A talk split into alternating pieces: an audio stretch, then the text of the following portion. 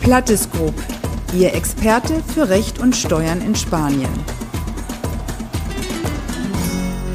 Ja, liebe Zuhörerinnen und Zuhörer, ich freue mich, Ihnen heute Maria Barbancho vorstellen zu dürfen. Sie ist eine in Spanien sehr bekannte Strafverteidigerin, die über umfassende Erfahrung äh, im Bereich auch des Steuerstrafrechts verfügt.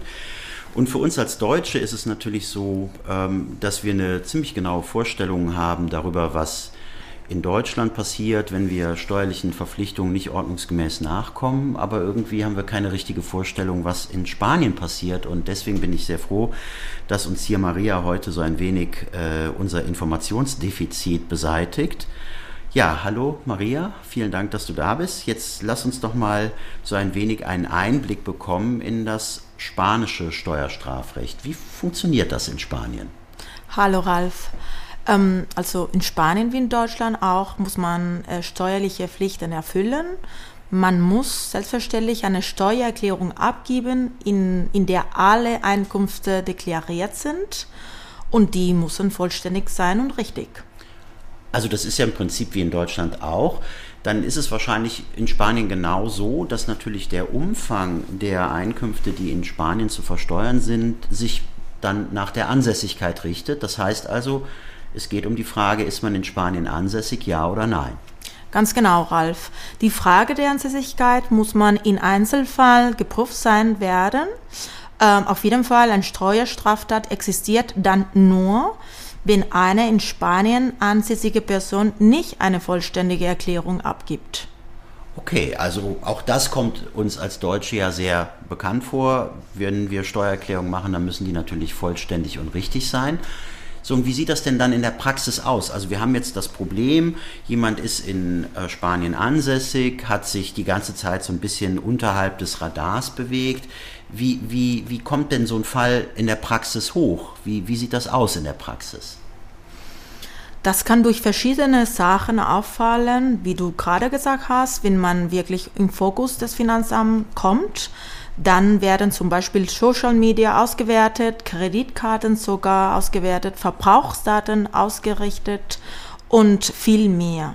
Und dadurch äh, besteht man den Verdacht, ob man in Spanien ansässig ist oder nicht und ob man in Spanien eine Steuererklärung abgeben soll oder nicht. Okay.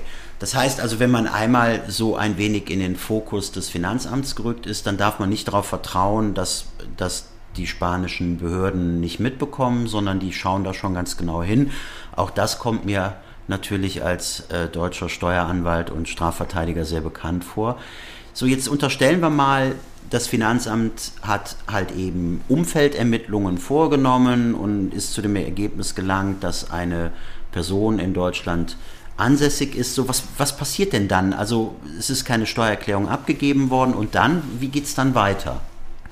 Also zwei Dinge können äh, passieren sozusagen. Erstmal, das Finanzamt kann Staatsanwaltschaft, Staatsanwaltschaft direkt kommunizieren, dass ein Verdacht für eine Steuerhinterziehung in dem Fall besteht. Und äh, dann wird von Staatsanwaltschaft eine Anzeige vorbereitet und im Strafgericht eingeleitet. Oder wenn den Betrag weniger als 120.000 Euro ist, dann kommt einfach ein Ordnungs Ordnungswidrigkeitsverfahren vor, wo man Bußgeld bezahlen soll. Ah ja, das heißt also, es wird unterschieden, ähm, und zwar unterschieden danach, wie hoch jetzt der Hinterziehungsbetrag ist. Bei einem Hinterziehungsbetrag bis 120.000 Euro geht das Ganze nicht ans Gericht, sondern läuft als Ordnungswidrigkeitenverfahren mit einer Geldbuße.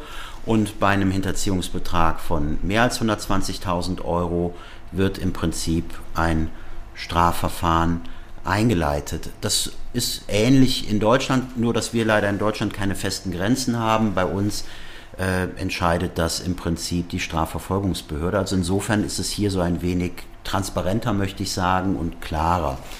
Okay, dann gucken wir uns doch mal diese beiden Verfahren an. Also wir gucken jetzt mal auf das Ordnungswidrigkeitenverfahren äh, was passiert denn da genau? Also wie, wie muss ich mir so eine Geldbuße vorstellen? Gibt es da irgendwelche Berechnungsregeln, wie man das berechnet? Ja, Ralf, eigentlich in der Regel, das Geldbuße kann von das Doppelte bis zum Sachfachen betragen von der Summe, die nach Finanzamt man nicht äh, gut erklärt hat, sozusagen.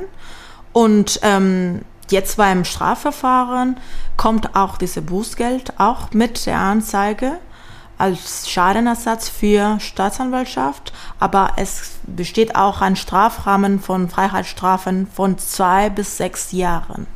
Oh, das ist aber beachtlich. Also das heißt, man hat auf jeden Fall bei einer Steuerhinterziehung äh, das Risiko, ein Bußgeld zu bekommen zwischen dem Zweifachen bis zum Sechsfachen des hinterzogenen Betrages.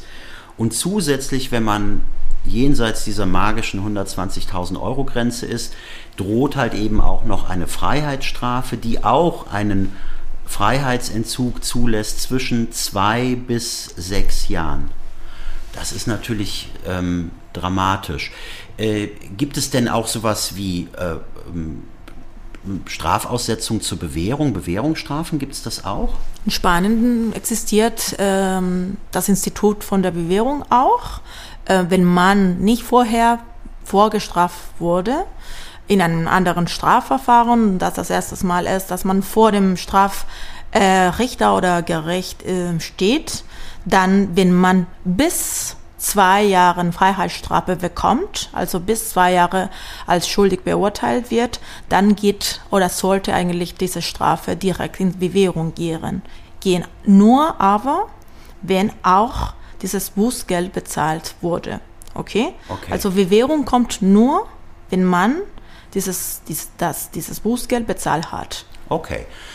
Gut, wie sieht das denn aus? Also, äh, wenn ich das richtig sehe, würde ich sagen, kämpfen lohnt sich auf jeden Fall, wenn man halt eben den Vorwurf einer Steuerhinterziehung bekommt. Ähm, wie kann man sich denn da am sinnvollsten verteidigen? Wie ist da deine Erfahrung? Du hast ja schon einige Steuerstrafverfahren ähm, äh, verteidigt. Also, wie, wie schätzt du das ein? Nach meiner Erfahrung, ähm, was häufig passiert, ist, dass das Finanzverwaltung versucht, unbedingt Druck zu erzeugen mit der, mit der Freiheitsstrafe, okay. Und wie du gerade gesagt hast, ich bin überzeugt, dass es lohnt sich eigentlich zu kämpfen. Es lohnt sich nicht von, von ersten Moment an alles sozusagen abzugeben oder ähm, die Klage zu, zu akzeptieren und einfach das Bußgeld zu bezahlen, eine gute, eine gute Verteidigung ist immer zum Beispiel, wenn man ein Gutachten äh, von einem Professor, wie wir äh, den Herr Professor Tobias hier im Team haben, wenn man ein Gutachten vorbereitet und man das im Gericht eingelegt, einlegt und äh, den Richter überzeugt oder versucht man den Richter zu überzeugen, dass was von dem Finanzamt als ähm, eine Steuerhinterziehung besch äh, beschrieben wurde, ist eigentlich keine Steuerhinterziehung Hinterziehung, weil man unter diese oder der andere Umstand nicht in dem Fall äh, Steuern bezahlen sollte in Spanien, Beispiel angenommen. So auf jeden Fall lohnt es sich auf jeden Fall zu kämpfen und ich glaube, man muss kämpfen. Ja, prima. Vielen Dank, Maria. Das ist sehr interessant für uns jetzt hier als Deutsche, die natürlich keine richtige Vorstellung davon haben, wie das in Spanien läuft. Einiges davon ist sehr ähnlich wie in Deutschland, andere Dinge sind aber dann doch deutlich unterschiedlich und insofern ist es toll, dass wir dich im Team haben und dass wir von deiner Erfahrung dann natürlich auch profitieren können. Ich denke, wenn Sie weitere Fragen haben oder Beratungsbedarf haben, haben Sie die Möglichkeit, sich vertrauensvoll an uns per E-Mail zu wenden und zwar unter der E-Mail-Adresse Adresse steuerstrafrecht@plattesgroup.net können Sie uns natürlich erreichen und Maria oder ich können Sie dann halt eben bei entsprechenden Problemen beraten und notfalls auch verteidigen. Vielen Dank für Ihre Aufmerksamkeit. Bis bald. Bis bald. Danke. Mehr erfahren Sie auf unserer Website plattes.net.